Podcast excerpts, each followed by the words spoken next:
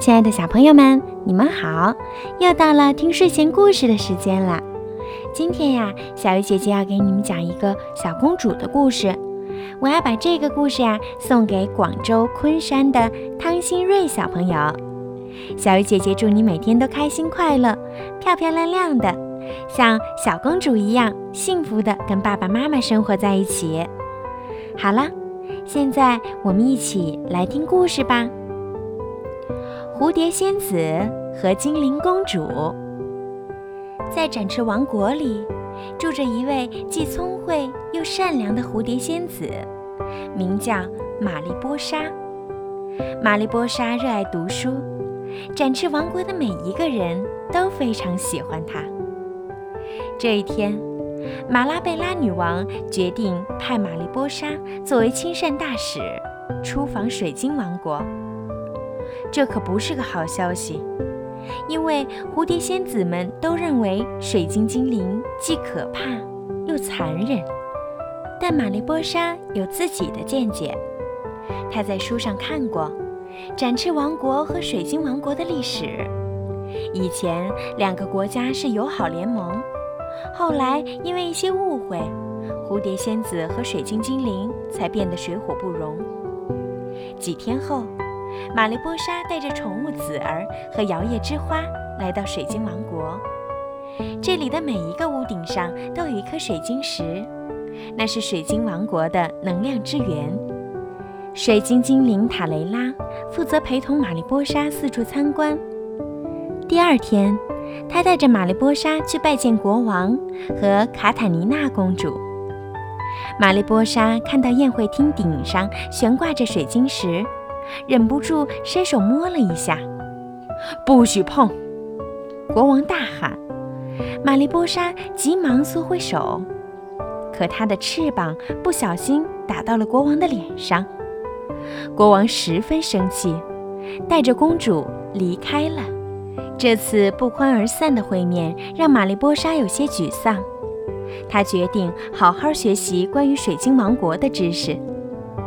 一天，玛丽波莎回到卧房，她发现房间被卡塔尼娜公主重新布置了一番，那些古怪的装饰不见了，取而代之的是一个大书架。我一直在阅读有关展翅王国的书籍，卡塔尼娜告诉玛丽波莎。卡塔尼娜带着玛丽波莎去欣赏美丽的水晶瀑布。卡塔尼娜叹了一口气说。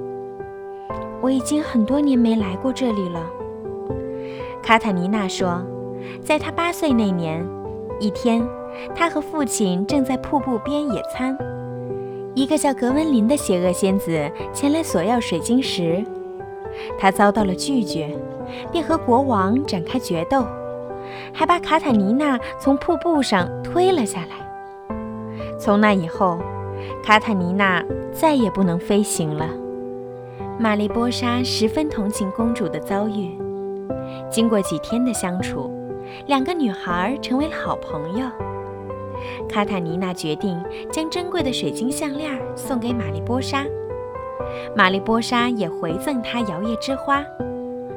摇曳之花和水晶项链像是感受到了对方的召唤，立刻发出闪耀的光芒。这时，卡塔尼娜突然想起了晚上的水晶舞会，她和玛丽波莎急忙准备起来。飞马西尔维亚载着他们来到舞会大厅，玛丽波莎和卡塔尼娜开始翩翩起舞，他们的舞姿轻盈优雅，所有的精灵都为他们喝彩。就在这时，玛丽波莎的水晶项链不小心掉到了地上。国王看到了，他勃然大怒，说：“你竟然偷走我们的水晶项链，请你立刻离开，永远不要回来。”卡塔尼娜想替玛丽波莎解释，可是国王什么都不想听。玛丽波莎只好带着子儿离开。半路上，他们发现邪恶的格温林正朝水晶王国飞来。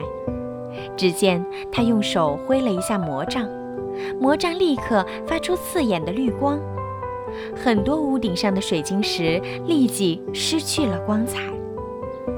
玛丽波莎急忙回去向卡塔尼娜报信。这时，格温林正在飞向水晶王国最有威力的新形石。如果所有水晶石都被毁掉，那么水晶王国将陷入无尽的黑暗中。卡塔尼娜的飞马受了伤，它无法飞翔。玛丽波莎只好独自朝新形石飞去。格温林用魔咒把玛丽波莎困住了，然后格温林向新形石施展魔法，新形石逐渐变得暗淡无光。这时，卡塔尼娜竟然扇动翅膀飞了过来，她猛地扑过去，把格温林的魔棒折断了，魔咒瞬间解除了。可心形石已经变黑了，整个精灵王国也开始陷入寒冷和黑暗之中。就在这时，玛丽波莎发现卡塔尼娜口袋里的摇曳之花正闪闪发光。卡塔尼娜连忙拿出摇曳之花，靠近心形石。心形石里闪烁出一丝光亮。不一会儿，心形石越来越亮。迸发出美丽的七彩光芒，神奇的七彩之光唤醒了所有的水晶石，水晶王国再次被点亮了。两个女孩激动地拥抱在一起。卡塔尼娜原谅了格温林，并把水晶项链送给了她。在水晶石的感召下，格温林变得很善良，她惭愧地飞走了。雷古拉斯国王向玛丽波莎表达了深深的歉意。几天后，国王和公主参加了展翅王国举办的舞会，伴着蝴蝶仙子和水晶精灵友谊的光辉，所有人都尽情地跳着，笑着。